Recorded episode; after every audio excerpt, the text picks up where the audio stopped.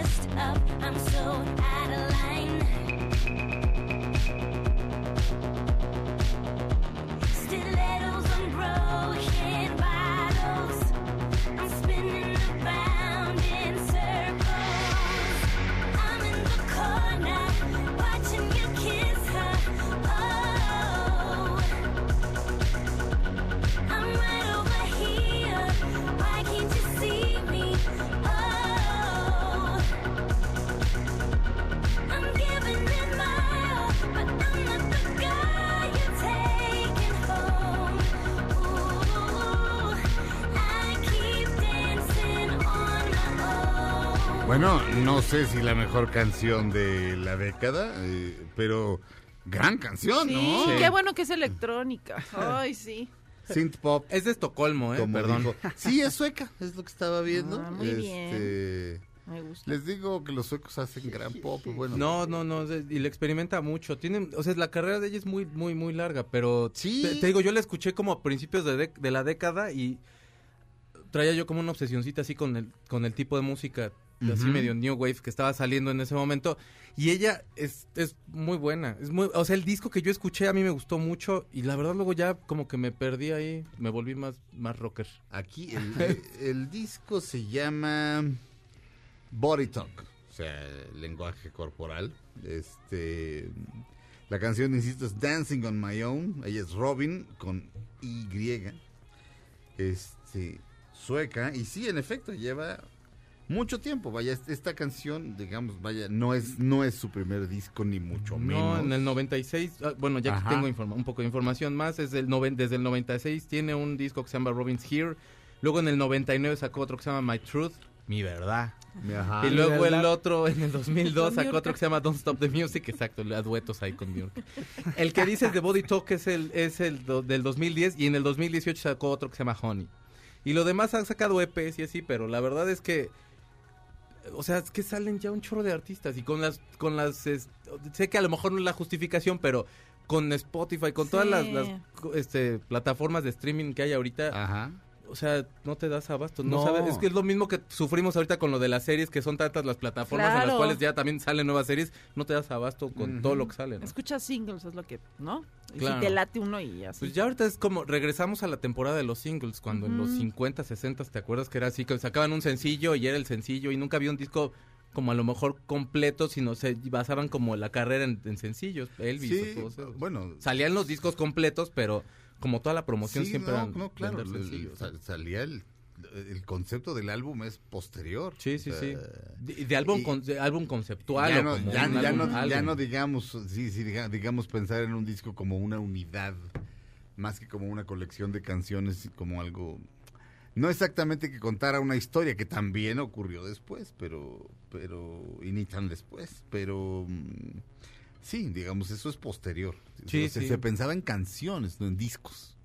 Este, bueno, pues Robin, que se llama Robin Miriam Carlson, es del 12 de junio de 1979. Ah, Tiene 40 años. Ah. Este, sí, vaya, no es ninguna niña. Tiene la voz como tipo Ana Torroja, ¿no? Como delgadita, finita, de esa voz que te gusta. Es una, es una veterana. Oye, dijiste qué bueno que es este synth pop eh, a diferencia de qué, Claudia. Pues que fuera otro tipo de, no sé, algún artista ya, este, no sé, conocido. O sea, me gusta que sea así, que sea una canción así. Sí, pero en, contraste de...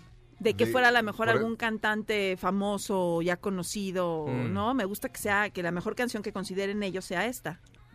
Porque es alguien desconocido. no, por, el, por, el, ritmo, por el género. Lo que pasa es que el pop como, como que ha ido, ha ido mutando bastante, pero y el concepto que eh, bueno creo que se lo, he dicho yo un chorro veces, pero el concepto que teníamos de la música pop ha cambiado. Y ahorita Billie Eilish es el pop. Claro. Claro. Ajá y realmente no suena esto esto es esto que estamos escuchando pues sí podría ser como un concepto pop de lo que nosotros teníamos como como que lo consideren ellos porque siempre con eh, eh, música que no de algún cantante muy famoso o así y tradicional y esto es como diferente a mí me encanta la música electrónica entonces me gusta que consideren que esta es la mejor canción bueno bueno no, no, suele ser digamos la década pasada según la revista Time la, el mejor y también Rolling Stone. la mejor canción de la década era Crazy.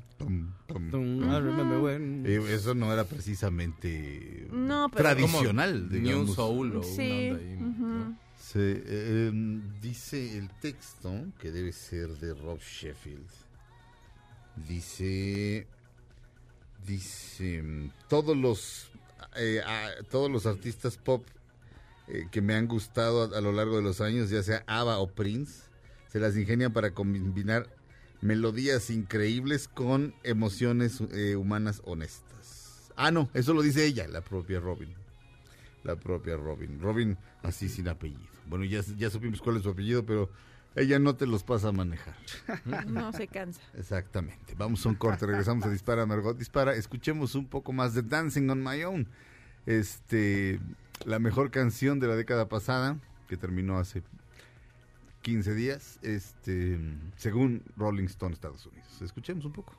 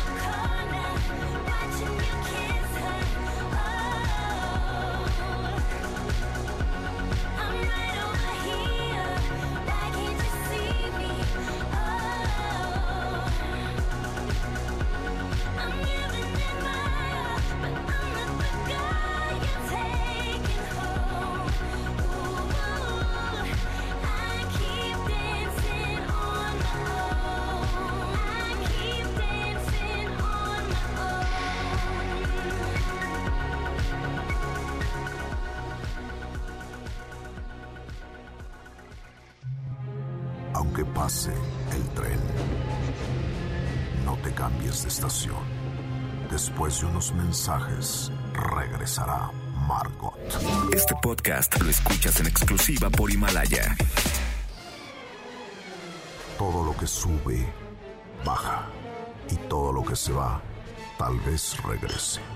Lo que seguro es que ya volvió Margot. Estas son las balas de Margot. Luto en el cine nacional. Murió Jaime Humberto Hermosillo. Luego de conocerse la noticia de su muerte, Guillermo del Toro lamentó el deceso y en su cuenta oficial de Twitter dijo, falleció mi maestro, uno de los grandes y una de las personas que transformó la cultura fílmica de Guadalajara. Descanse en paz. Estamos de regreso en Dispara Margot Dispara. Jaime Humberto Hermosillo es en efecto, como dice Guillermo del Toro, una pieza clave no solo del cine de Guadalajara, del cine del cine mexicano. Este con una con una carrera como la de casi cualquier cineasta de su generación, una carrera sumamente dispareja, o sea, películas geniales y películas de pena ajena. Este digamos un experimento genial que le salió a la perfección la tarea. La tarea eh, esencialmente logra el truco de... Es una mujer que es María Rojo, que invita a José Alonso, una tonta, y José Alonso acepta la invitación, nada tonto, este, porque María Rojo era sumamente sensual, o es, no sé, hace mucho que no la veo. Este, y esencialmente mete un videocassette a una videograbadora y empieza a grabar. Pero lo que logra la película es que sí parezca que está haciendo eso. Y la película eh, no recuerdo si tiene algún corte, pero genera la ilusión de no tener ningún ni un solo corte. La cámara está donde está y no se puede mover. Y esencialmente le llama por teléfono y lo invita a su casa para seducirlo, para filmarse teniendo sexo y esto es una tarea. Este, obviamente, supongo que la tarea no era mañana se filman teniendo sexo con cualquier güey y me, traen el video para que yo lo vea, dijo el maestro Cerdo. No creo. Pero la tarea era algo y a ella se le ocurrió que la tarea este, tenía que ser esa. Y además, bueno, este, también la expresión cuando quieres tener un hijo, este, ah, dices, dices de ti, de tu esposa que dices, estamos haciendo la tarea, ¿no? O sea, es decir, estamos esforzados, estamos, estamos, estamos teniendo sexo frecuentemente para concebir, ¿no? Pero esa, esa era una película brillante, insisto, de una sola toma, es decir, los actores necesitaban saberse todo el texto, probablemente apoyados por ahí de algunas cartulinas este, con las que si se les iba algo este, pudieran auxiliarse pero era sumamente atrevida en el sentido de que ambos hacían un desnudo y fingían un coito muy creíble y de pronto él se daba cuenta. Él se daba cuenta de que lo estaban grabando y, y bueno, el SIDA estaba en las mentes de todo mundo. Esto era finales de los 80, principios de los 90. Checo, si puedes revisar cuándo fue la tarea. Eh, porque la tarea... 1990. 1990, pues sí. Este... Mm, recuerdo... Mm, todo el mundo hablaba de la tarea. sí, claro. ¿Ya viste la tarea? Se, se, montó en teatro. Se montó en teatro con muy, Telch, ¿no? Con Ari Telch, muy bien. Este, posteriormente. Este, pero bueno, recuerdo cuando él se da cuenta, este, se siente pues, de entrada muy halagado, pero al mismo tiempo utilizado, pero en fin. De repente están echando un cigarrito, ya no me acuerdo si de marihuana o no, este, pero de repente empiezan como a decir, no, pues con, y con eso del SIDA, pues, ¿ahora qué? No. Y dicen, no, pues vas a tenerle que, que ser infiel a una sola persona. Y ella dice, está Ah, y él dice, está... Ah, sí, sí. una, una gran película, déjame ver, eh, déjame autorrefrescármela. A Humberto Hermosillo. Yo me acuerdo que la pasaron en el 11 o en el 22 cuando mis amigos y yo estábamos como en esta cuestión que te descubres y no, hombre, era la super onda. La pasaron los domingos como a las 10 por ahí. Sí, pero era de, o sea, que si, si la 10, veías 11 de la noche. Si la veías con esos ojos. Ah, no, por no, bueno, de adolescente. no, ya esa edad que te pues quieres echar no, no pasaba nada. Pues no pasaba nada. Entonces, con mis amigos mejor buscábamos el maletín mágico del papá de un amigo, que en ese maletín mágico había otras películas más subidas de tono. No, sí pasaba, sí pasaba. Como que sí, pero no, no sé. era, cine cultural. Era, por supuesto. Era en una, era una hamaca. En, donde, en el era una hamaca. Fíjate, no, ahí Claudia, eh, cuando yo descubrí que en el cine de arte sí había desnudos, dije, Dios mío, de este género soy. Dije, claro, soy un intelectual, por supuesto. y es cierto. No, no, y es cierto. Este. El amante, ¿te acuerdas del amante? Era así de. Sí, claro. Ah, el amante es hasta. La de Marguerite Ahora ya la entendí mejor. Sí. así cuando fui dije. Oh, el amante. Esto está muy raro. No, no, porque las en, las de ficheras y en las este, sexicomedias o como se les llamara, este. Este Siempre se acababa encuadrando la más fea, dos segundos, y de manera como regañona, como tapándose, así de no me veas cerdo, no me veas cerdo tú, público que pagaste un boleto. Y de repente, este, en la sala de junto, había una serie de salas eh, sobre revolución, casi esquina con eje 10, enfrente del mercado Musquis. Este, una de ellas se llamaba la Alex Phillips, como el gran fotógrafo, que es básicamente el maestro de Gabriel Figueroa. Yo no sé si le dio clases, pero Gabriel Figueroa este, lo tomó todo de ahí. Lo cual está bien. Por favor, este, este, pero ahí estaban varias salas con nombres de, grandes hacedores de cine mexicanos. Y en la, Alex Phillips era la sala cultural. Un día así, sin nada que hacer, dije, voy a ver esta, que se llama Amor a la vuelta de la esquina. Y era Gabriela Roel desnuda toda la película, este, ayuntándose con el maestro Colombo, por un lado, que era su cliente, y con este con Alonso Echanove, antes de antes de antes, antes, de que la cocaína se apoderara de él, que era galán, que era con el que ella sí quería. Y buen actor. sí, muy buen actor, cómo no. Este mm, y bueno, esperemos que esté bien. Le mandamos le mandamos un cordial saludo al maestro Echanove, este em, pero sí ahí descubrí dije, mira, en el cine de arte este, Ciudad de Ciegos, también Gabriela, salía Gabriela Roel, ¿no? Claro. Y también, ay no, Ciudad de Ciegos, tenía todo lo mejor y ya es, cuando creces se dijo qué mala canción, tocaron ahí Santa Sabina, Saúl y, y, Maldita, pero lo mejor era Gabriela Roel. Pero es que hay, está bien guapísima. Hay, hay, una canción de Jaime López que se llama La misma vieja canción, que él la proponía, es la historia de un departamento y son distintas épocas.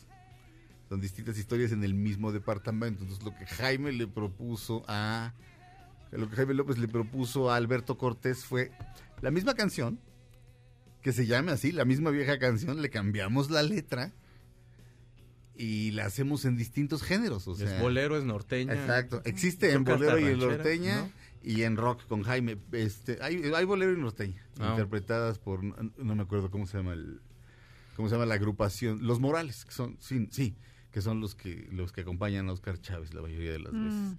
Este, pero este, el cineasta se quiso ver creativo o quiso vender más discos o algo así. Pero bueno, Doña Erlinda y su hijo es, una, es, peliculón. Estamos hablando de, de, de Jaime Y ahí salía la mamá de, del toro.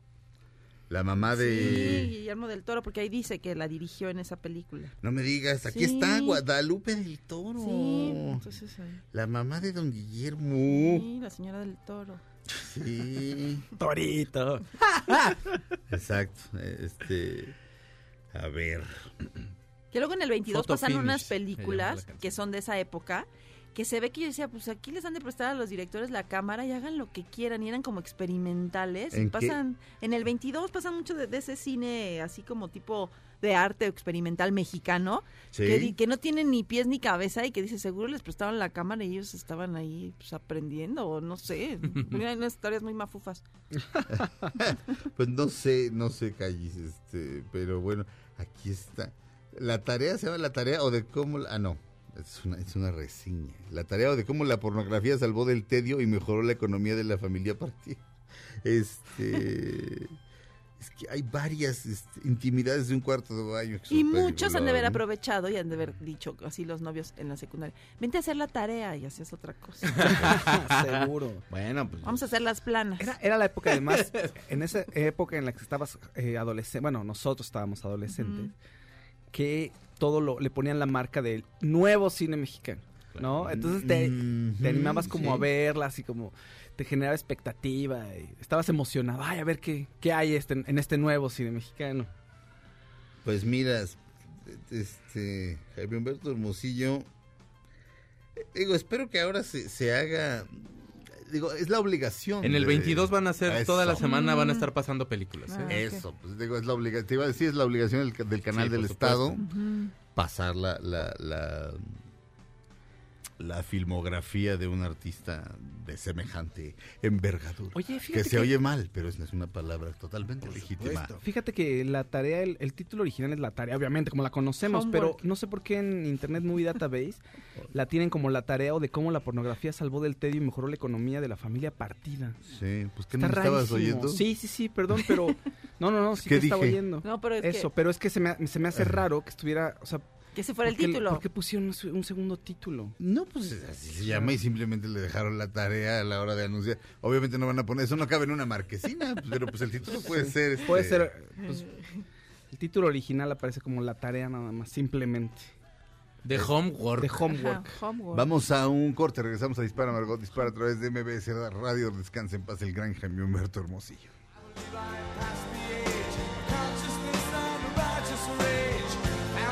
Surviving was a noble fight. I was believing causes to have my pointless point of view. Like when I no matter who is wrong right. Oh, there's always a place for the angry young man. Aunque pase el tren, no te cambies de estación. Después de unos mensajes, regresará Margot. Este podcast lo escuchas en exclusiva por Himalaya. Todo lo que sube, baja. Y todo lo que se va, tal vez regrese. Lo que seguro es que ya volvió Margot. Estas son las balas de Margot. Al igual que Ricky Gervais, otras que repiten son la pareja de Tina Fey y Amy Poehler, quienes han trabajado juntas en películas como Baby Mama y Sisters, serán las anfitrionas de la ceremonia de entrega de los Globos de Oro 2021. Estamos de regreso en Dispara Margot Dispara a través de MBS Radio, damas y caballeros, Checo Sound. Les voy a les voy a Bienvenidos a esta, esta versión de Dispara Margot Dispara en polaco. Este, Exacto. Fíjate que te voy a dar los LPs más vendidos de la década. Ok. Ah, bien, chicos. Lana del Rey, con su disco Born to Die, que salió en el 2012, que tiene una canción que a mí me gusta mucho, que se llama Summertime Sadness, que es un rolón. Y luego la escuché yo más. Primero la escuché en remix y luego ya la escuché original. Me gustó más el remix, pero, pero pues, a mí sí me gusta la canción. Vendió 283 mil copias. Miles Davis con, Miles Davis con Kind of Blue. eh, que salió en el 59 y es de los discos más vendidos del jazz y de Miles Davis. Espérate, porque vas a querer poner todas. Ajá. Del 286 mil copias. Ajá. Fleetwood Mac con Rumors, que Fleetwood Mac son muy bonitos y ese disco es muy padre. O sea, ese es el tercer disco más vendido de la década pasada. Voy de, menos a más. O sea, ah, digamos que eh, eh, Fleetwood Mac vendió 304 mil copias. Ajá. Los Beatles con Sgt. Pepper cumplieron 50 años en el 2017 con este disco y entonces se hizo, un, se hizo una nueva versión y todo del disco, todo y vendió 313 mil copias. Usted dirá que son muy poquitas, pero para las ventas, o sea, que con el streaming y todo, realmente sí son, sí es como significativo ah, la venta, porque ya es un objeto de colección, no es como una. Ah. O sea, sí son pocas las personas que sí lo llegan y lo ponen y lo escuchan. Es más fácil que lo escuchen en, alguna, en algún streaming, sí. Eh, vendieron 313 mil copias. Michael Jackson con Thriller, que salió en el 82 y es de los discos más vendidos. Bueno, aquí vendió 334 mil copias. Estamos escuchando de fondo Summertime Sadness. Eh, Amy Winehouse. estamos escuchando de fondo a Checo Sound. ¿Por qué? ¿Se escucha más arriba la música?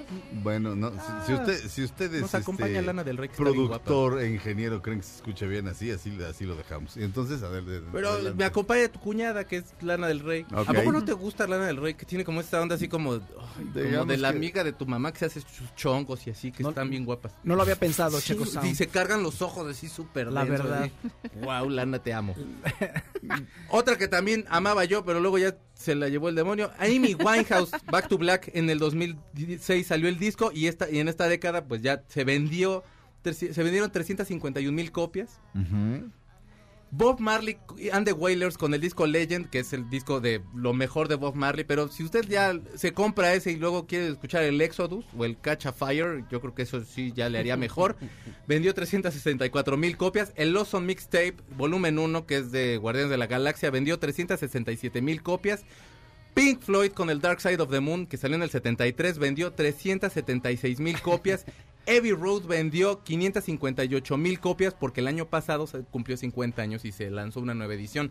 Les acabo de dar la lista de los discos LPs más vendidos en esta década. O sea, la mayoría todos eran este, reediciones. Sí, o sea, digamos que el, más vendido es entonces Abbey Road. Abbey Road de los Beatles. En segundo lugar es Pink Floyd, luego es el Oso Mixtape y luego Bob Marley. ¿Quiere una cita? porque es bonito. ¿Quiere una cita exitosa con una mujer o con un chico? El Dark Side of the Moon, eh, padrísimo, romántico. No. Yo conozco gente que así ligaba. A mí me decían que eso, que, que, te ponían Pink Floyd para ligar. Es que te está poniendo Pink Floyd para y yo, de verdad, pues está horrible, y decía yo para ligar esto. Eso o el extremo es cuando, o sea, alguien invitó a una amiga mía a ver un show de Polo Polo como primera cita. Oye, estás guapísima, ¿te gustaría que fuéramos a ver a Polo Polo? Oye, pues es romántico mi polo. ¿Verdad que sí? Puede ser. Te quiero, Polo Polo. Eres como un padre para mí. No, pues rió mi amiga y no sabía qué. O sea, fue y le preguntó a varios hombres, como, oye, ¿qué pasa? ¿Qué está pasando? La única vez que yo vi a Polo Polo fuimos. Sergio y yo al Teatro Blanquita y a los 10 minutos se había pagado ya el boleto. Yo salí con un dolor de estómago que no podía de tanto que nos reímos. ¿Tú también? sí. No me excluyan en sus recuerdos. Yo fui una vez con usted. ¿Sí? O nada más fui. fui a, lo, mejor fuiste con él o sí fuimos, perdón. o compró Sergio dos, así para una fecha y para la ah, siguiente. doble dateando tú. Ah, eso, eso, eso, es posible, pero. bueno, no me dejen fuera de sus recuerdos. No, pero fue con el de el de cómo han establo, que es un muy buen chiste. no, no, no. Ese chiste cuando dijo, ¿y qué? ¿Y qué? ¿Cómo han establo? Nos reímos tú, yo y un güey atrás y todo el teatro así como de, ah, pues chido. Pero te lo juro que yo salí con dolor de estómago de. Polo Polo te quiero. Este, oye, pero estos, estos, esta lista de discos que acabas de dar son los discos más vendidos de la década pasada que se acabó así. Sí, sí, señor. Pero discos comprados en vinil o comprados de la manera que sea. En vinil, LP. En vinil. LP. Por eso es tan bajo la, insisto, por eso es tan baja la venta, porque es un vinil, es un objeto de colección, por eso les decía que es un LP. Ya, es un vinil, pero, pero vaya, comprados en vinil. Sí. Así es. El CD no creo que esté mucho más arriba, ¿no? Las ventas en CD no, no, no, no, no, no, no. no, el, el, el, disco como el vinil, pues, es ahorita porque está... Está ruleando. Está fashion y aparte, pues, está padre tenerlo y es bonito porque está más choncho, no sé, tiene como más Ay, cosas. me gusta. La verdad sí tiene como ese valor, pero, pero no, no, no. a ver, vamos, vamos a oír una rola de acá, ¿ok? Va, una, dos, tres.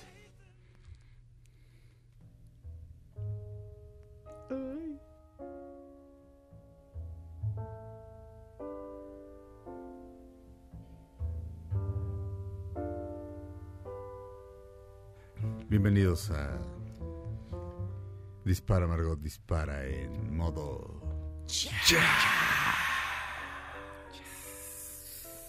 Después nos vamos a ir a comer una hamburguesa en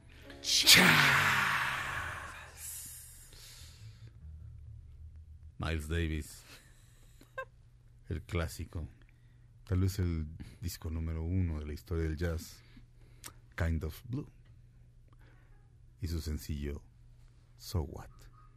Ok, ok. Súbele, súbele, súbele. No tengas miedo. ok, ya se paralizó esta oh, Le dio miedo al iPad. Sí, mira, sí se paralizó. Se puso tímido mi Miles Davis. Dijo, híjole. Miles Davis. ¿Qué tal que le gustó a todo el mundo? Eso no va con Miles Davis. Mejor me mantengo en la, el anonimato. La timidez no es algo que le vaya. Ah, Miles. ¿Por qué te da ternura? Miles Davis te da ternura. Me dio ternura lo único que te podría dar es, lo único que te podría dar es respeto fervor o terror. Me dio ternura. Miles Davis es más o menos como Dios, respeto, fervor o terror. Es como, es como, es como un Dios del Viejo Testamento. Pero también tiene su lado. Y la voz así de. Pero no tan castigador. pero sí era así de. Nunca trabajaste con él. Yo, yo, tampoco. Pero, seguro tenía su lado tierno. Claro, Sí, cuando compraba sus drogas. Exacto. Con su dealer. Le hablaba, hermano. Dale, déjame las más baratas. Dame un poco más de heroína, por favor. Ay, qué tierno es este Miles. Qué solo una heroína, solo una. solo un piquetito. Caray, mi Miles. Este, mm, muy bien. Oigan. Entonces, eh, vamos a un corte. Regresamos a Dispara, Margot Dispara a través de BBC Radio. esto se llama So What. Es probablemente el track más famoso de toda la carrera de Miles Davis, cuyo disco más famoso es este. Kind of Blue, el genio del jazz, Miles Davis.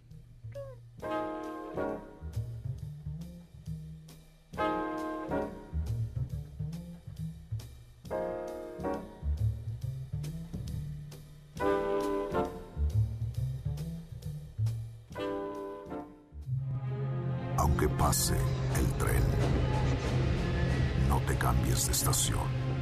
Después de unos mensajes, regresará Margot. Este podcast lo escuchas en exclusiva por Himalaya. Todo lo que sube, baja. Y todo lo que se va, tal vez regrese.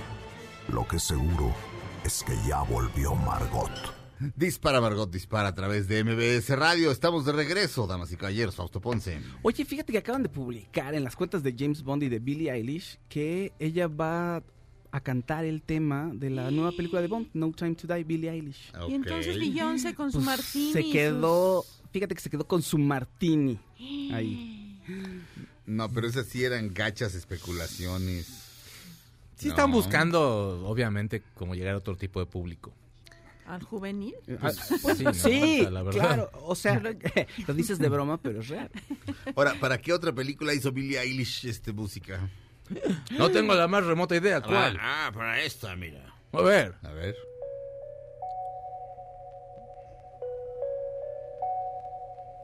Esa es Billie Eilish. Y la canción se llama Cuando yo era más grande. De Roma. Ay. Ah. Claro. Ah, la, película Roma. ¿Se acuerdan eso que le dice el niño cuando yo era más grande o cuando yo ya Ah, sí, sí, sí. Cuando yo era más grande tal. Eso, eso, eso es espectacular del Sí, que tienen diálogos verdaderamente metafísicos, ¿no? Así como estoy muerta, ¿no? Este, ah, y cuando yo era más grande y esas cosas. Ella es Billie Eilish. A ver, oigamos un poquito.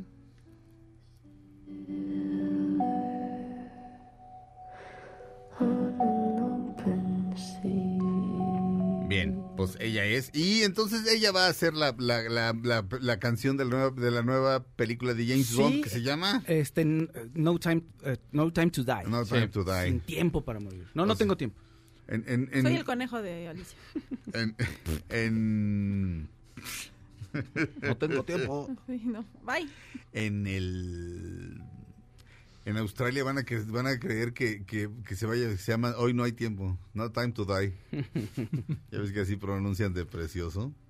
No time to die. Había, un chiste de, un paracaidista este inglés y pues ahí se, rompe su motor. Lo rescatan ahí unos médicos australianos. Y de repente abre los ojos y ya se siente que siente que la vida ya se le escapa y dice, Did I come here to die? Dicen, ah, no, él es el, él es el australiano. Dice, did I come here to die? Y los ingleses le dicen, no, you came here yesterday. Qué bonito. Pero es un acierto Billie Eilish. O sea, está, todo el mundo está hablando de ella. Es la artista más joven de la, y la artista del momento además. O sea, más joven y más exitosa. Entonces creo que es un acierto para la película. Como dice Claudia, va a generar un público, bueno, va a traer un público joven del que ya conoce a James Bond, más joven del que ya conoce a James Bond. bueno, además, este, mujer, lo cual es una declaración de principios. Además. Este, ¿Quién dirige? ¿Todavía no sabemos? Sí, ¿Otra, vez, ¿Otra vez Sam Méndez? No, no, Sam Méndez no, espérame. Ay. Es Cari Fukunaga. Exacto. Sí. Ah, el de True, Detective, la primera. Ah, no, pues eso sí puede estar bueno. O no, luego se ponen muy creativos. Luego más bien se mete mucho también las personas que están como dentro de la producción y como todos los que están cuidando la imagen de Bond y como que no dejan tanto que el director ahí meta mano. Por un lado, pero por el otro, mm, luego se quieren ver muy este... No hizo una serie con Emma... Eh, con, con, con, Jonah Hill y em, eh, para Netflix. Ah, la de que están como en un, una especie de manicomio. Ah, bueno, no es una especie, es un manicomio.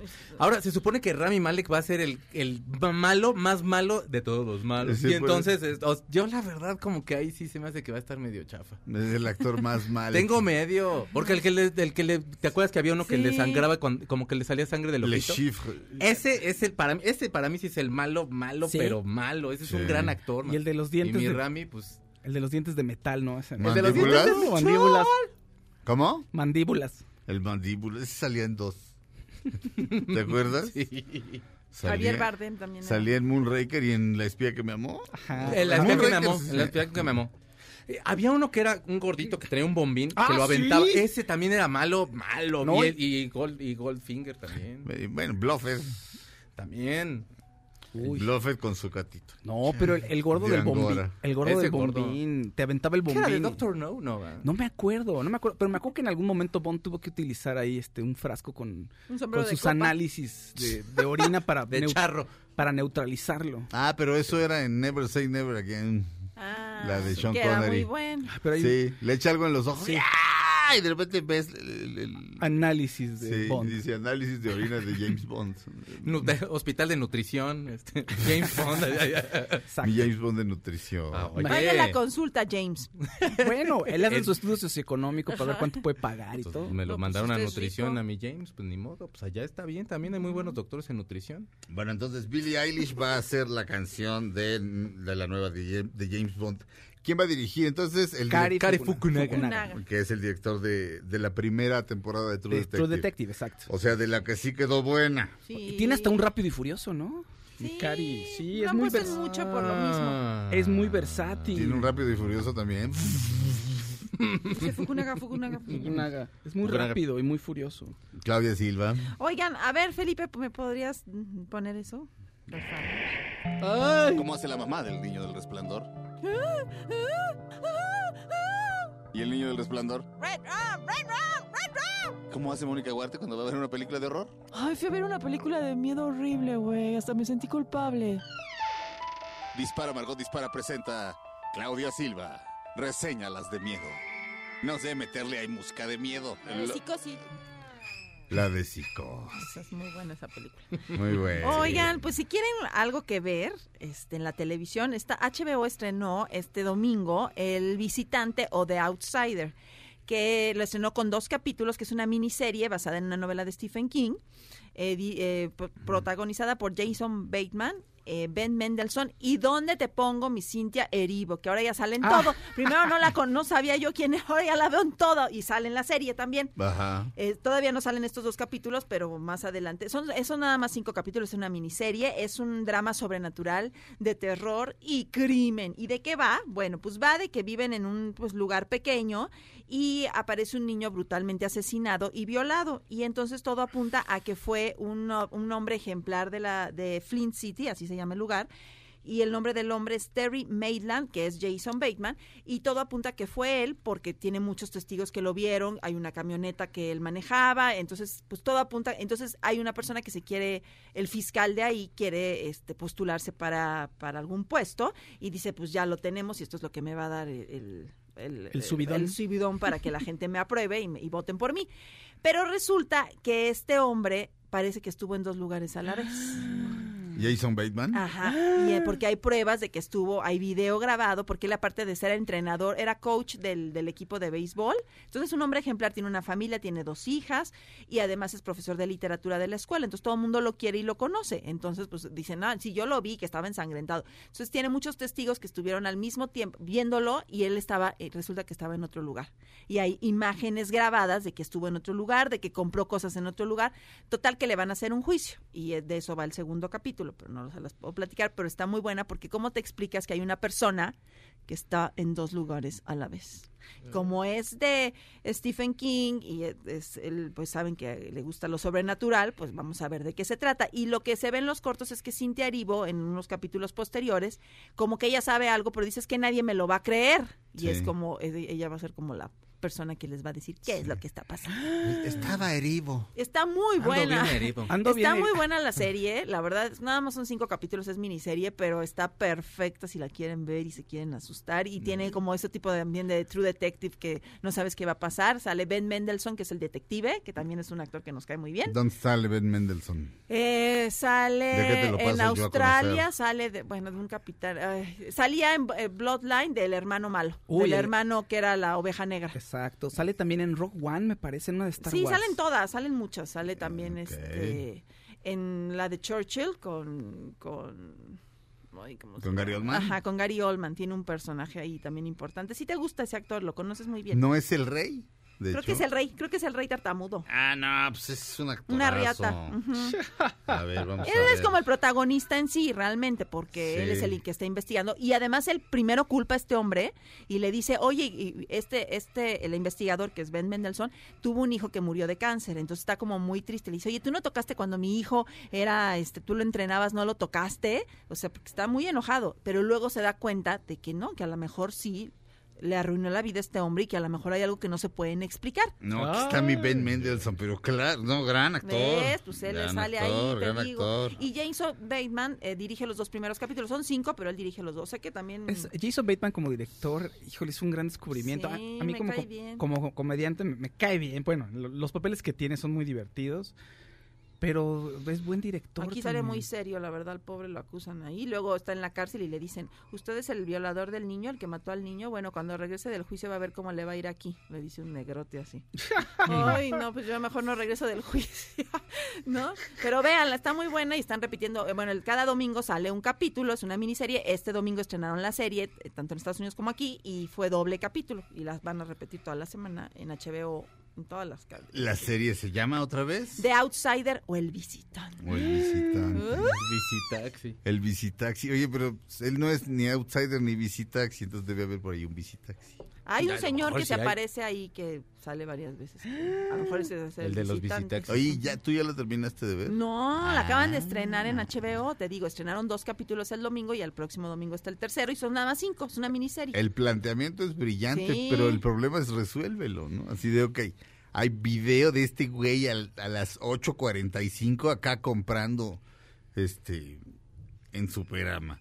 Y luego, este, exactamente a esa hora hay gente, 10 personas que lo vieron, este, con sangre en la, con sangre en la boca, herido y saliendo como de donde estaba muerto el muchacho. Tanto la policía eh, como los abogados de él tratan de recuperar la mayor parte de evidencias, ¿no? Y entonces llega, llega el, el este Ben Mendelssohn y llega a la librería donde compró el libro ese que nadie, porque dice, oye, ¿se acuerda usted de este señor? ¿Lo vio? Claro, porque compró uno de los libros que nadie compra porque son muy caros y están ahí arriba en esa repisa. Y entonces, lo, ¿cuánto cuesta? Ya lo compra él. Y llega el ayudante del, del, abogado que va a defender a este hombre y le dice, no me digas que compraste el libro rojo que sí. De Jung. El libro rojo de Jung. si es grande y caro es el libro rojo de Jung. Bueno, pues un libro rojo que traían ahí. Y entonces dice, no me digas que lo compraste. Y dice, bueno, espero si, si hay alguna evidencia que tiene las huellas de mi, de mi cliente, me lo puedas, este pues también prestar como evidencia, ¿no? Y el otro le dice, ándale tu mamá. Ajá, exactamente. Está muy bueno. Y hay unas como que dicen que en HBO Go te pasan como también el detrás de cámaras y sale Stephen King en una pequeña entrevista y dice, bueno, a mí me encanta, ustedes saben el misterio, pero me gusta lo sobrenatural. Entonces, ¿cómo se explican que hay una persona que está en varios lugares a la vez? HBO Go, estaría bueno que fueran todas las obras de Alejandro Go. que las pudiera hacer. Ahora quiero ver a oscuras, me da risa, pero con este. Pero no con Raquel Vigorra, sino con Tali Chas, ya le das. El, tenorio cómico. El tenorio cómico, pero la vez en la que el tenorio fue este.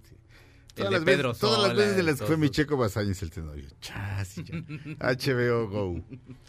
Este, ahora quiero ver Billy Elliot con, con, con Hernán Mendoza. HBO Go, exacto. Saludo, Alejandro. Y todas las versiones de hoy no me puedo levantar. Ah, exactamente. La de mi Roger. No, la primera no la produjo ah, Go, ¿no? Creo que no. Bueno, no sé. Regresamos a Dispara Margot Dispara. Terminamos la primera hora de Dispara Margot Dispara. Comenzamos la segunda después de un corte comercial. No le cambien Dispara Margot Dispara. Dura una hora más aquí en MBS Radio. Regresamos. We could die just sitting here, a broken heart, Aunque pase el tren, no te cambies de estación. Después de unos mensajes, regresará Margot. Este podcast lo escuchas en exclusiva por Himalaya. Todo lo que sube, baja. Y todo lo que se va, tal vez regrese. Lo que seguro es que ya volvió Margot.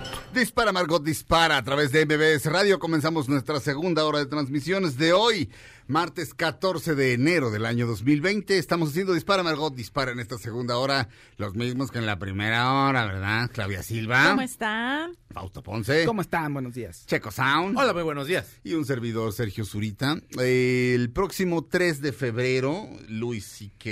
vendrá a hacer su show de stand-up eh, en el Teatro Metropolitan. También va a estar en Monterrey. Me parece que un par de días después. y he estado volviéndolo a ver, no que lo haya dejado de ver en algún momento, pero tiene un, digamos que su, su disco, porque sí, pues sí, se venden como tal, como discos y como videos, su disco más famoso, se llama Hilarious, habla de que somos la generación más cretina y más malagradecida de la historia. Por supuesto, para hacer comedia tienes que exagerar. Por supuesto, es una de las reglas, ¿no? O sea, no puedes hablar de, no, pues conozco un güey que pues, es medio tonto, no, no, es un güey más estúpido del mundo, así tiene que ser.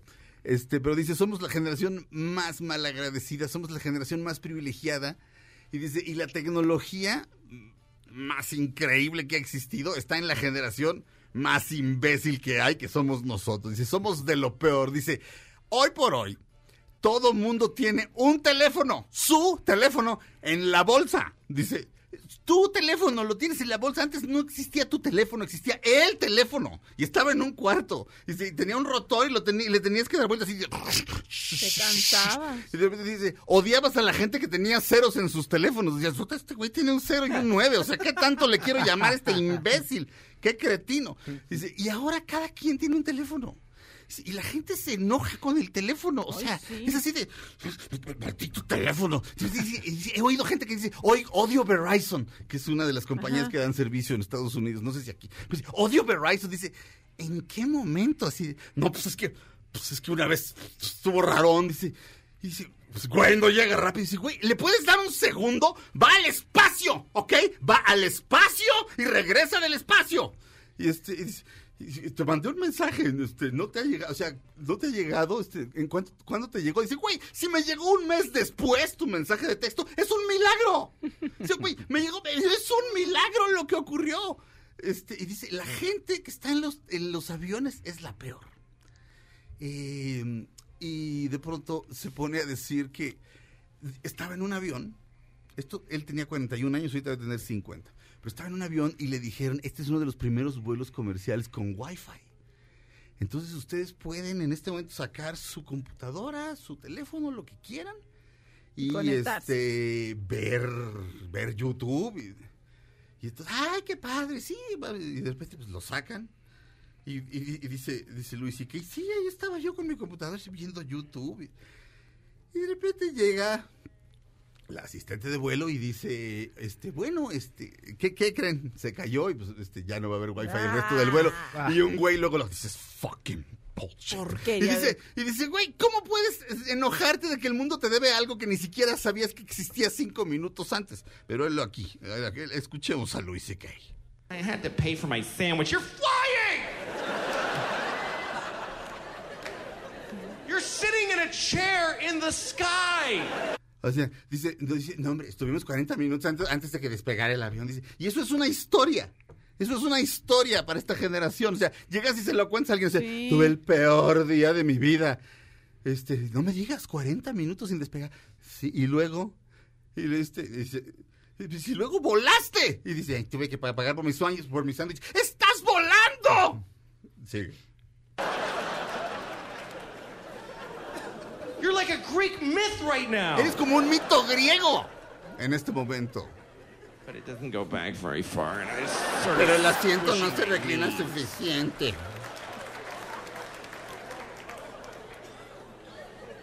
The Wright brothers would kick us all right in the cunt if they knew. y los hermanos Wright nos pegarían a todos en ya sabes dónde si supieran. Dice, güey, estás en una silla en el cielo, volando. O sea, no ves eso, nada más ves que, que, el asiento no que es suficiente y que te me que pagar, estás volando. Y el tipo creo que sí te hace ver la vida de otra manera. O sea, vaya, me, me, me parecen notables esas, esas observaciones. Sí, güey, o sea, se retrasó el vuelo que te va a llevar al otro lado del planeta, lo cual tomaba meses y tal vez no llegabas. En barco. y vas a llegar en seis horas, ¿qué? En barco. En barco. Y, eso, eso cuando se inventaron los barcos. Antes querías ir a este, estabas en, ¿te acuerdas de Pandillas de Nueva York? Estaban en Nueva York y, eh, ¿cómo se llama la actriz? Cameron Díaz. le dice a DiCaprio cuando está todo golpeado, le dice, nos vamos a ir a California. dice, mira, nos vamos a ir así. Y les, le, o sea, le señala cómo le van a dar la vuelta al continente, así por tierra del fuego, porque no existía el canal de Panamá. Era más sencillo hacer eso que cruzar América, porque América estaba inexplorada, era, o sea, era ir a, quién sabe qué vamos. Entonces, este, esencialmente me parece un gran observador, Luis C.K. Y este... Es como en Dogville. ¿Cómo? Como en Dogville, cuando Nicole Kidman les dice que si se les ofrece algo a cada familia, ah, que ella les puede hacer el trabajo y todos dicen que no. Y ya cuando se los empieza a hacer, después le dicen, ¿dónde estás? Porque no has llegado a trabajar. Porque así somos, así es el ser humano. Sí, pero dice que cinco minutos, o sea, el güey le dicen, güey, hay wifi en el, en el avión.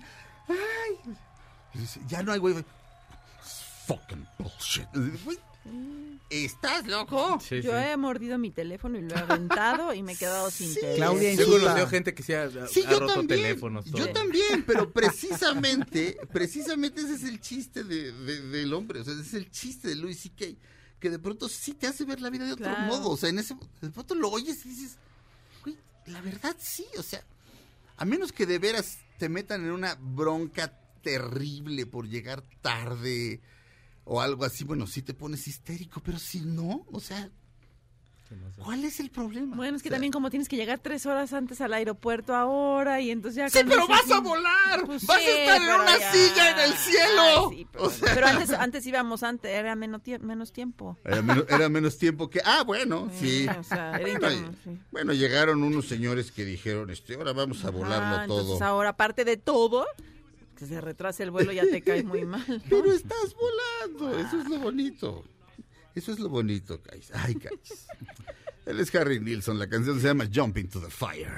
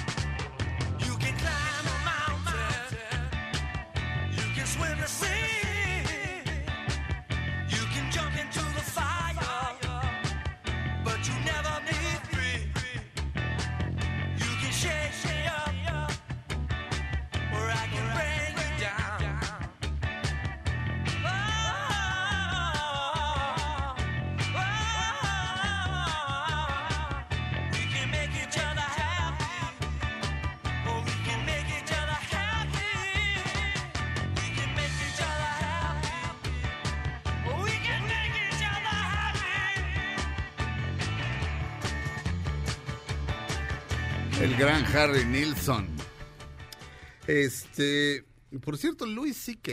en su visita a México viene a su país. Eh, aquí está bien explicado en, en su página de, de Wikipedia. El nombre artístico CK proviene de la pronunciación aproximada al inglés de su apellido húngaro, Sekeli. Este, CK nació en Los Reyes Tecámac. ¡Órale! según eh, la página en español, según la página en inglés, nació en Washington, pero el caso es que vino a, México, o sea, llegó a México niño, niño, niño. De Mary Louise Davis, una ingeniera de software, y Louis Sekeli, un economista. Su abuelo paterno, un húngaro judío, emigró a México, donde conoció a su esposa y futura madre de sus hijos, católica y de origen mestizo. El padre de CK nació en México. Este, o sea, el papá de Luis CK es mitad mexicano y mitad húngaro, digamos. El padre de CK nació en México y su madre es estadounidense de origen irlandés. Por eso es así pelirrojo y pecosón. Ah, los dos se conocieron en la Universidad de Harvard cuando su padre se encontraba tratando de determinar su título universitario durante un programa de verano. Pese a que, ok. Sí, aquí pese a que que nació en Washington, pues indecídanse. Este, vivió en la Ciudad de México hasta sus siete años. Su primer idioma es el castellano, esto es cierto. Y aún retiene la, nacionalidad mexicana. Ah, mira. Según un según según PBS en el, en el 2009 este, según un artículo de PBS. Es decir, la nota está justificada, está, eh, vaya, sigue siendo mexicano. Ah, eh, ya tienes los boletos para ir a verlo. Sí, claro. Este, en el Teatro Metropolitano. El gran Louis C.K. Este, ¿Se puede refugiar aquí? Pues digamos que sí. Cualquier eh, cosa. Pero la verdad da, gusto que venga. Este, da, da, gusto que venga. Yo creo que meter a toda la gente en la misma canasta que Harvey Weinstein no, no, es, no, es, no es no es la onda. Ya vi The Morning Show completa. Este. Sigo pensando que hay distintas. sigo pensando que hay, que hay distintas categorías y que no todo el mundo es un predador. Este. Pero en fin, podemos hablar de eso cuando regresemos a Dispara Margot Dispara a través de MBS Radio.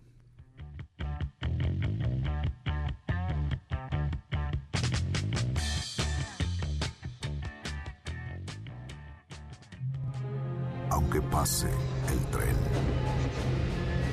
Cambies de estación. Después de unos mensajes, regresará Margot. Este podcast lo escuchas en exclusiva por Himalaya. Todo lo que sube, baja. Y todo lo que se va, tal vez regrese. Lo que seguro es que ya volvió Margot. Estas son las balas de Margot. El ex-manager de Jenny Rivera, Pete Salgado, quien escribió el libro biográfico de la cantante, su nombre era Dolores, la Jen que yo conocí, falleció por causas aún desconocidas. Así lo dio a conocer el hijo menor de la cantante, Johnny Rivera.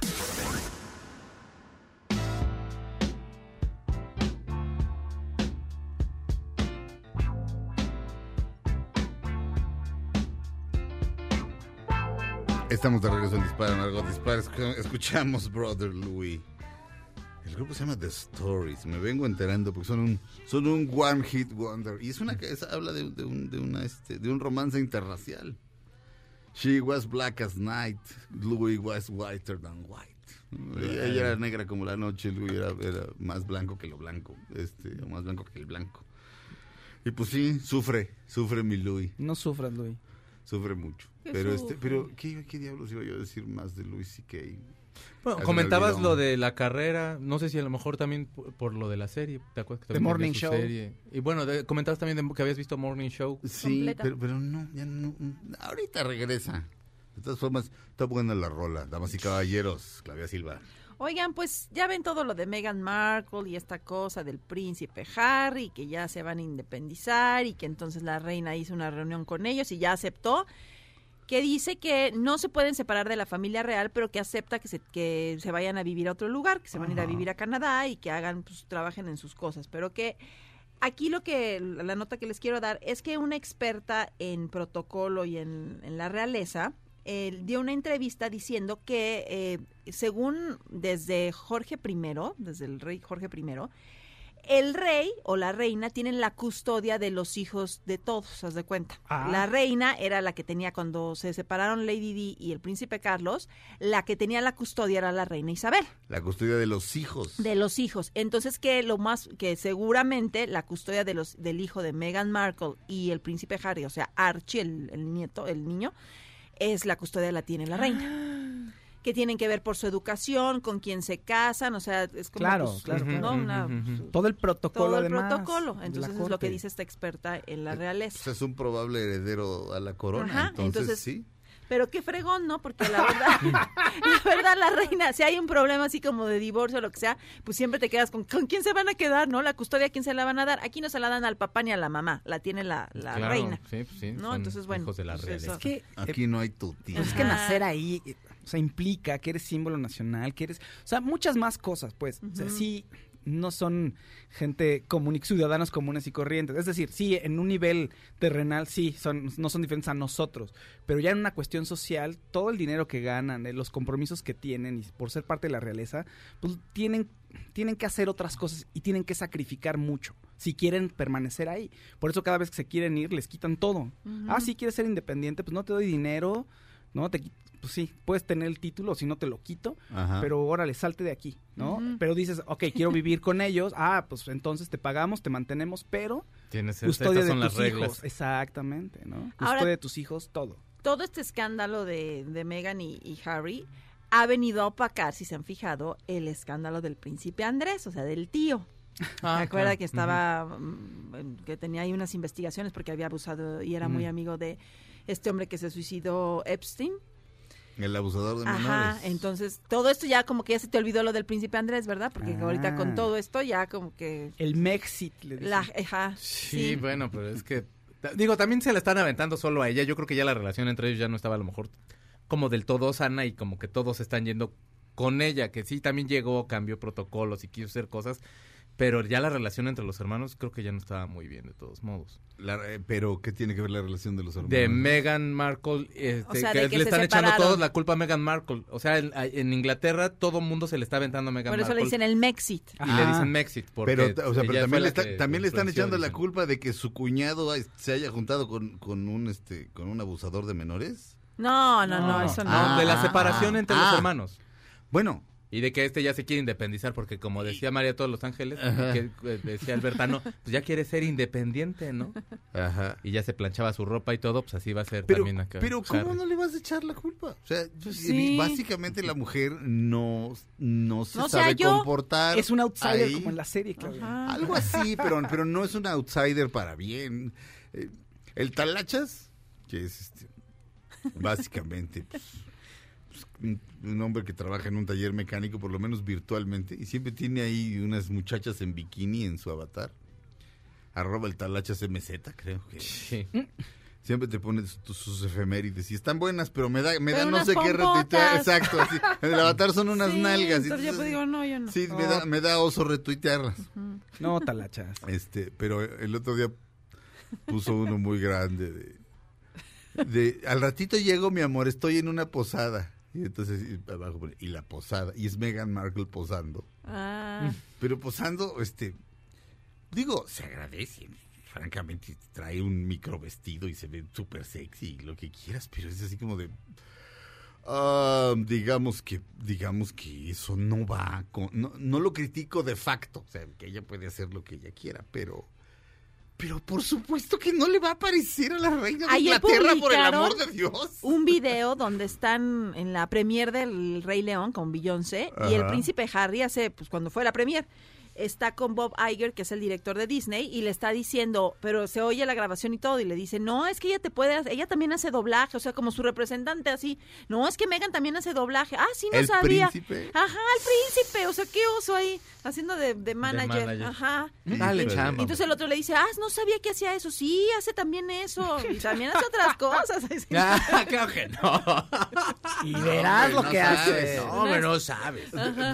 Mi reino por esa muchacha went to Mexico and she did the maroma zapoteca. Pero ahora con, con las, fíjate, con la serie de Crown, sí te pones a pensar ya en todo. O sea, como que ya lo ves desde el punto de vista como en la serie. Y entonces a mí me dan pena las hijas del príncipe Andrés. Una que se va a casar que ya la atención que se iba, dijeron, sí, sí se va a casar, ya a pesar del escándalo del príncipe Andrés, se va a casar esta pobre con, con el novio que tenga, pero ya no va a haber tanta esta atención ni nada porque ya le cebaron, porque no quieren lo que quieren, no quieren es hacer público, ¿no? El casamiento. Pero estaba yo pensando como en The Crown, que a la hermana siempre la opacaban y todo, digo, o sea, ya lo ves de esa manera, ¿no? Dices, estos ya se fregaron, ¿no? Entonces ya con este escándalo, pues ya el, casamiento de la otra ya se quemó y bueno, así. Pero entonces el asunto puede llegar a... Eh, aquí necesitaríamos este tal vez un especialista, o sea, de esos que nacieron con el hola pegado y que aprendieron a leer con eso.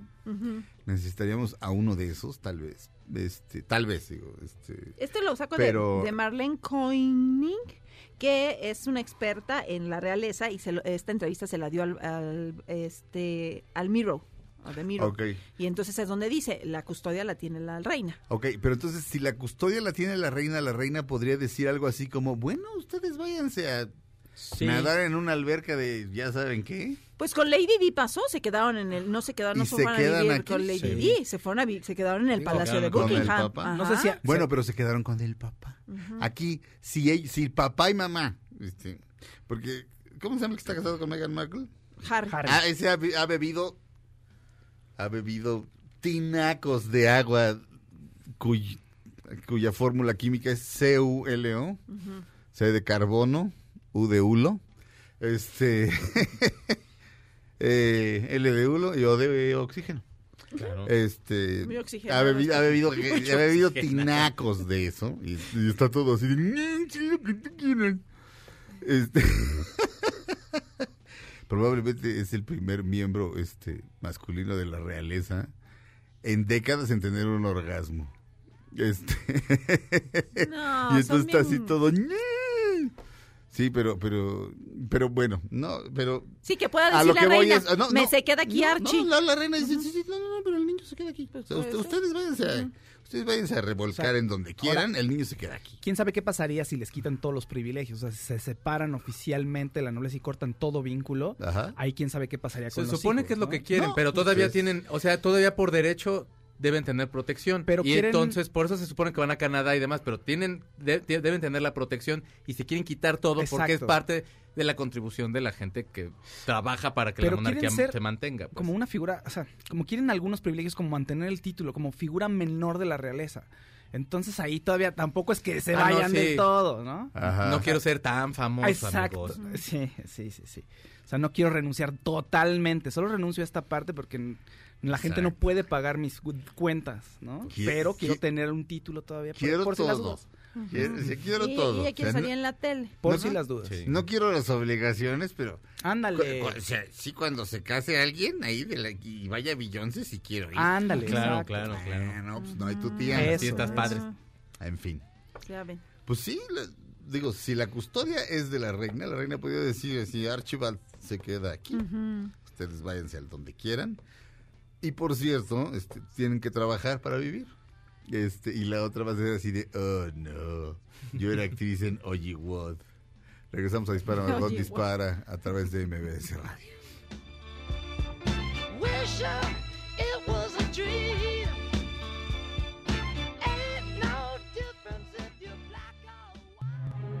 Aunque pase el tren, no te cambies de estación Después de unos mensajes, regresará Margot. Este podcast lo escuchas en exclusiva por Himalaya. Todo lo que sube, baja. Y todo lo que se va, tal vez regrese. Lo que seguro es que ya volvió Margot. Estas son las balas de Margot anuncio de los nominados al Oscar 2020, Adam Sandler compartió su reacción al no ser considerado por la Academia para la categoría de Mejor Actor. Dijo, malas noticias, Sandman no recibe amor de la Academia. Buenas noticias, Sandman puede dejar de vestir trajes. Felicidades a todos mis amigos que están nominados y especialmente a Mama, refiriéndose a Kathy Bates, quien interpretó el papel de su mamá en El Aguador. Estamos de regreso en Dispara Margot Dispara a través de MBS Radio, damas y caballeros, Chaco Sound. Oigan, fíjense que yo cuando en los noventas a mediados salió una serie de Estados Unidos que salió en 1989, pero todo nos llegaba muchos años después, que se llamaba Salvados por la Campana. Ah, sí. Estaba muy cotorra y salía Mark Port Goslar, quien era Zach Morris, Tiffany Amber Thiessen, que era Kelly, que luego se fue a Beverly Hills 90210, salía de mala y sería más buena que de mala. Ajá. Que de buena, perdón. Y entonces este también salía Dustin Diamond, que es Screech, que luego ya hizo una carrera pornográfica y luego entró a la cárcel y luego no sé qué, te lo juro. Luego Mario López, que pues estaba en Dancing with the Stars y se volvió, o sea, le echó muchas ganas. Sigue igualito él. ¿eh? Él sí no ha cambiado. Elizabeth Berkeley, que era Jessie, que, que era la que salía en ah. Striptease. Dice Showgirls. Showgirls, perdón, Striptease es la de Demi Moore. Showgirls, que esa yo la tenía en VHS y la veía muy seguido. este, y el, el VHS todo desgastado. Te ¿eh? lo juro, ya transparente, ya se veía Ni con el tracking se arreglaba. Sí, no, la el tracking, ya no me acuerdo del tracking. Pues, eso que le ponías para que se viera y no se vieran esas rayas horribles. La serie, la verdad, era lo más simple. Eran unos chavitos de, de, secundaria que tenían como ciertas aventuras y todo el rollo, la amistad y ya sabes, como ese tipo de valores. Era lo más fresa. Y entonces, como en esta onda de remakes y de reboots y todo eso, pues va a regresar a la televisión. Pero en versión de streaming con una plataforma que se llama Peacock, que es de NBC Universal y de Universal TV. Entonces, esta plataforma se va a estrenar con esta serie, que ya está confirmado nada más. De momento está confirmado eh, Mark Pocoslar, porque si no, no se hace la serie, porque pues básicamente él es el protagonista. Mario López, Elizabeth Berkeley, y ya están en pláticas con Tiffany Amber Thyssen, que ya andaba retirada, yo ni enterado, porque yo las días que la vi, pues estaba en Beverly Hills 90210, ya cuando ya se puso feo esa Pero hace mucho. Hace muchos años. Hace muchos años. Todavía, bueno, ya, todavía salían algunos otros. Y la onda con, con este reboot es que Zack va a ser el gobernador de California y tiene que estar cerrando este, secundarias como de, de clase muy baja que, que, está pagando el gobierno y que ya no les alcanza, entonces los quieren mandar a otro tipo de secundarias y como que no se me hace como una premisa que digas, híjole, no hombre, qué, apasionante, pero bueno, podría estar bueno. ¿Y le va a seguir hablando a la cámara? y por ver a Tiffany Amber sí, eso era muy padre. Y tenía unas que era la pulsera de la amistad. Y... No, hombre, yo sí lo veía, te lo juro que yo sí lo veía. porque a mí Kelly me gustaba mucho. Deberían de poner, mejor que Zack quisiera cerrar este lugares de striptease y estuviera Elizabeth Berkley trabajando ahí. Ya son enemigos. Se enamoran, no, y se enamoran y la contrata y luego la saca de trabajar y mujer bonita. Así le voy a poner yo a mi próximo libro, que es una historia de la independencia de México. Salvados por la campana. y el cura Hidalgo acá. Salvados por la campana. tilín, tilín, dice Claudia. Así es. Tilín, tilín. ¿Te parece tilín, tilín, Así como la tarea o el no sé qué, si se llama, saludos por las campanas, tilín, tilín. Para que cuando dentro de muchos años digan, mira, también este, escribió este libro, el por la campana, tilín, tilín. No sabía lo de Tilín Tilín. Ah, no, no sabía. órale. era la contraseña, así todos los aliados en la independencia. Tilín Tilín. Tocaban. tilín Tilín. ¿Cuál es la contraseña? Tilín Tilín. Y ya, no, sí, pásele ya aquí. Y, con la corregi a la casa de la corregidora. ¿Y por qué estamos revisando su currículum? ¿Se murió el search? No, ¿cuál me morí? Ja, ja, ja, tontos. Me condecoraron bien caro. Este, este tilín, tilín. tilín, Pues es todo, es todo. La verdad, a mí me gustaba la serie y se me hace como una nota cotorra. Y aparte, entre todas las plataformas que no, o sea, ya no nos hace falta más. Por favor, ya no saquen más plataformas. Bueno, esta nueva que se llama Peacock. Bueno, y que, es por el por el pavo real, que es la, la NBC, su, ah. símbolo es un pavo real. Ok. Bueno, Fausto.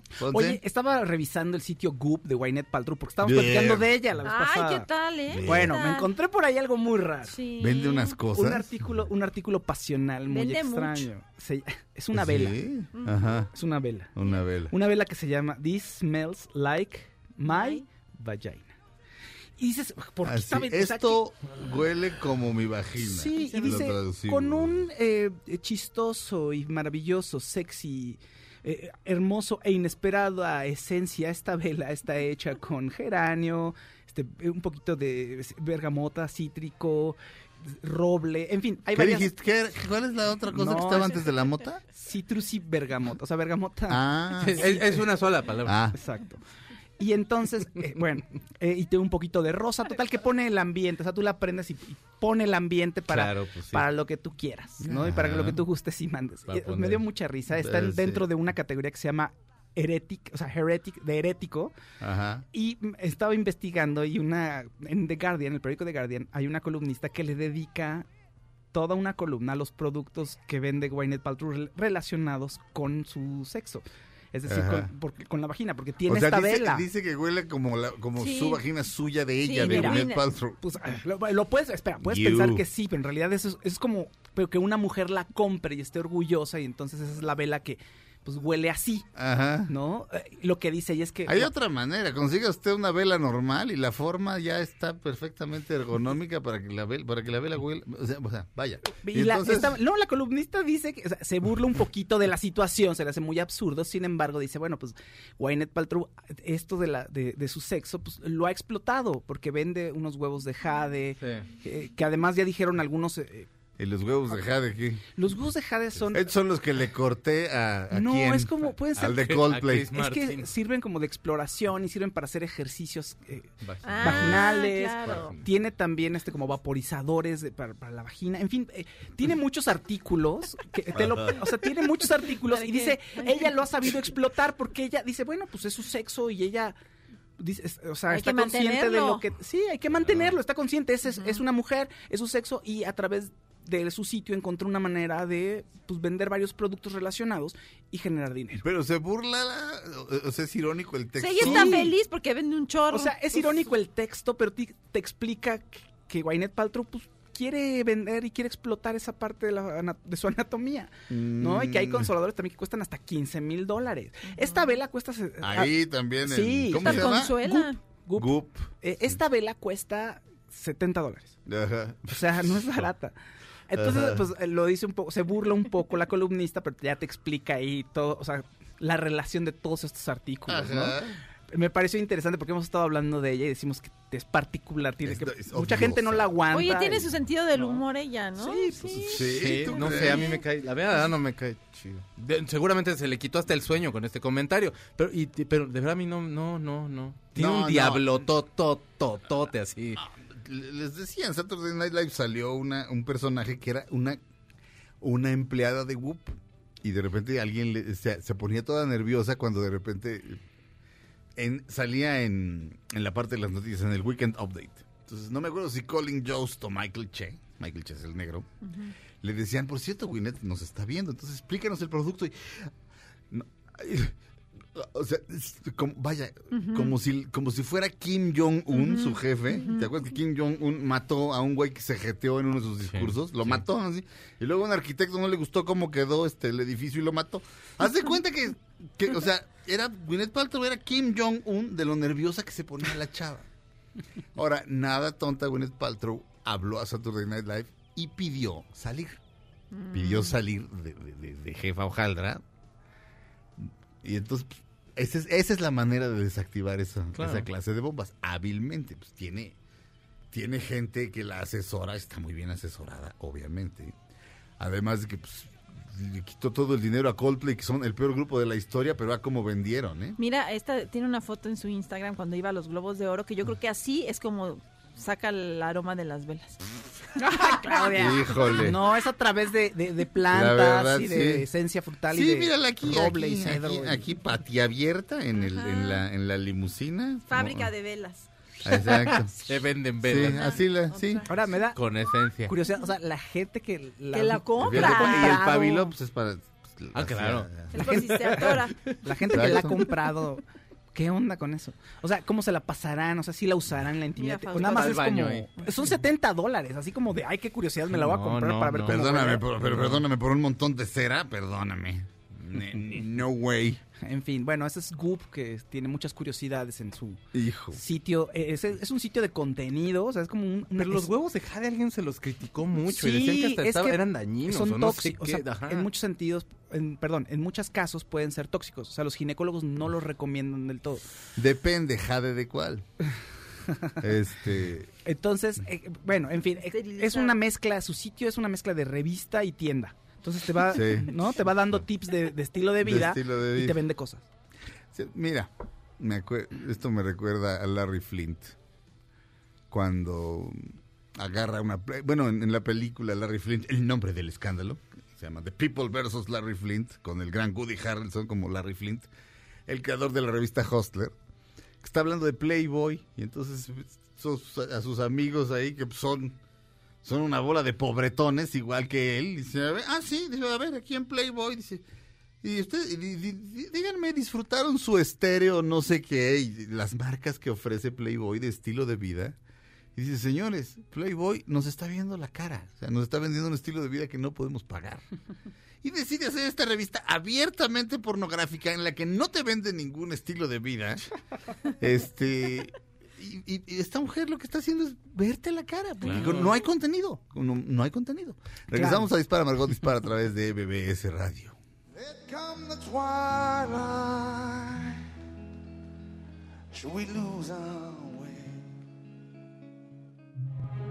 Aunque pase el tren, no te cambies de estación. Después de unos mensajes, regresará Margot. Este podcast lo escuchas en exclusiva por Himalaya. Todo lo que sube, baja. Y todo lo que se va, tal vez regrese. Lo que seguro es que ya volvió Margot. Dispara, Margot, dispara a través de MBS Radio. Estamos de regreso. Eh, mm, creo que creo que ahora sí ya se nos fue a todos. Ya. ¿Por cuál? Ya, ya, ya, este. Creo que ya sí estamos locos todos. Estoy, estoy empezando a sospechar. ¿Dónde está? ¿Dónde está esto? Espérenme, espérenme. Espérenme. ¿Cuántos minutos tengo, señor productor? eh, dígame. Dígame, señor productor. Ok, está bien. Bueno, sí, creo que ya nos volvimos locos todos. Pero creo que. Déjame ver si doy. Aquí está. Bustle.com. Eh, Quentin Tarantino cuando ganó el Globo de Oro como mejor guionista, mejor guion original por Había una vez en Hollywood. Eh, dio varios agradecimientos, este y este y aquí está eh, un artículo que dice lo siguiente respecto a su agradecimiento. Este, el hombre le dio las gracias a, de entrada, eh, a su esposa. Bueno, hacia el final. Este, dice, gracias a mi esposa que está embarazada con mi primer hijo. Y fue, fue criticado así de o sea, de, cómo le da las gracias, o sea, le da las gracias a su esposa porque va a tener a su engendro, así literalmente. Spawn, S-P-A-W-N. Este, así, o sea, y eso, o sea, Dice que dice que, la, que el agradecimiento de Tarantino fue sexista. Ah, ya. O sea, sí, no, ya, ya nos volvimos locos. O sea, dice. O sea que entonces no debió haber. Sí, dice, dice manteniéndose en línea con su increíble habilidad para hacer que los públicos, este, cringe, así hagan, o sea, que los públicos, este, se estremezcan. el speech de aceptación de, de los globos de oro de Quentin Tarantino fue una clase magistral en mansplaining, que es cuando un hombre le explica a una mujer este de manera condescendiente como si fuera tonta algo, hasta donde entiendo que eso es el mansplaining, y, y dice, aceptando su premio como mejor, por mejor guion por Había una vez en Hollywood, este, el director este eh, felicitó al fantástico, entre comillas, este, a los fantásticos miembros del, jurado, Brad Pitt y Leonardo DiCaprio, y a, y a Margot Robbie, notando que la actriz que interpretó a Sharon Tate trajo más bondad comillas, de la que nadie ha traído eh, a, mis otras a, mis otras películas. Incluso su esposa embarazada, Daniela Pick, este, de quien dijo que estaba viendo los premios en Tel Aviv, este, eh, se mereció una mención. Este... Si no lo hubiera mencionado, ¿por qué no mencionó a la esposa que está embarazada y ahí embarazada de su hijo? Ah, qué viejo. Pero no, ya, ya, ya, ya, ya nos volvimos locos. o sea, el hecho de agradecerle y decir, o, porque tiene a mi primer hijo, ¿o cómo? No, o sea, básicamente dice que reduce a, o sea, que, que a Margot, que, ¿por qué? Porque es por ser buena de bondad, o sea, no por su talento, ¿no? Ajá, ajá. Y que a su esposa, pues, o sea, nada más porque va a tener a su engendro, ¿no? Que eso es sexista. Ah. Este, ya, ya nos volvimos locos. Fíjate que lo que es raro es que sea su primer hijo, porque pues qué bien que se cuidó este hombre, ¿no? Bueno, ya lo tienes pues cuando ya necesitas tenerlo, quieres tenerlo. Pues, Exacto, pero luego siempre meten la pata y ya tuvo, ay, ya tuvo un hijo con una que ni quería, eso, qué padre que... Muy consciente Tarantino, sí. que planeó bien sus cosas. Sí, pero muy inconsciente la gente que escribe esto, pues, o sea, yo, yo no creo que Tarantino haya tenido la más mínima intención de tener hijos en por lo menos durante un largo rato. Es más, estoy seguro de eso, creo que alguna vez lo dijo. Sí, ha dicho yo, no, Pero bueno, este, me parece que me parece que en su caso específico en este momento de su vida está bien. Me parece que lo centra y que lo sí por eso había dicho que, no había tenido familia precisamente para poderse dedicar a hacer cine.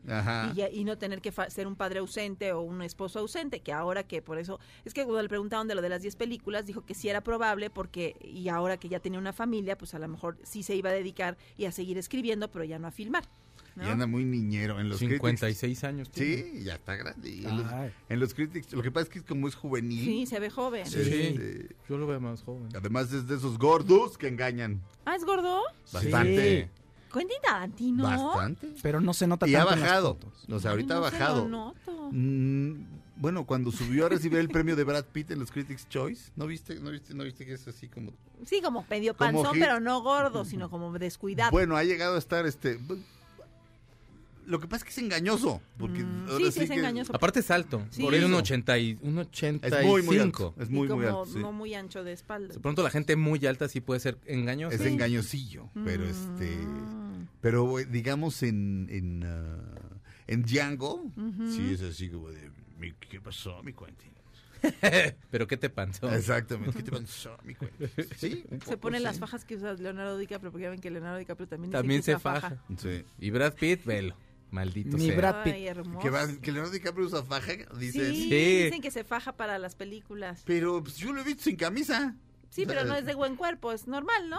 Pero pues no es como obsesivo así de que de quieres poner los cuadros. Espérame, en, los, en los infiltrados está en el bote. ¿Y qué ah. puedes hacer en el bote más que ponerte a hacer pesas? Y está marcado, está delgado y marcado, marcado, o sea, un cuerpo sí, ajá, pero sí lo sacaron que era que se usaba su fajita. Pues, ah, ¿quién, ¿quién, sabe? No tengo la menor idea. Y eso, ¿Qué término?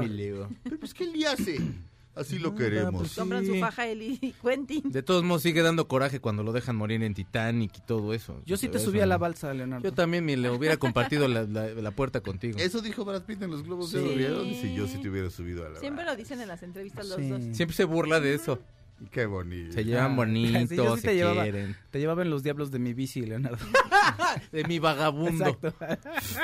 Ay, las bicicletas vagabundos son la onda. No, que la otra, Jack, Jack, ya te estás no, lo suelta para que se vaya al fondo. Eso, eso, es ser mala novia, así, me así cae. se quiten dedito por dedito. Este dedito se fue al mercado. Felipe Rico en la producción. El señor Mario Tiveros, alias la tía Veros en los controles. Itzel en los teléfonos y las asistencias médicas. Giselle en Himalaya. Gracias, Claudia Silva. Gracias a todos. Buen martes. Fausto Ponce, gracias. Gracias, saludos a todos. Checo Sound, gracias. Cuídense mucho, buen provecho. Yo me llamo Sergio Zurita, esto fue Dispara, Margot Dispara a través de MBS Radio. Quédense con la gran Pamela Cerdeira, nosotros nos oímos mañana miércoles. Ellos son Sir Douglas Quintet de San Antonio, Texas.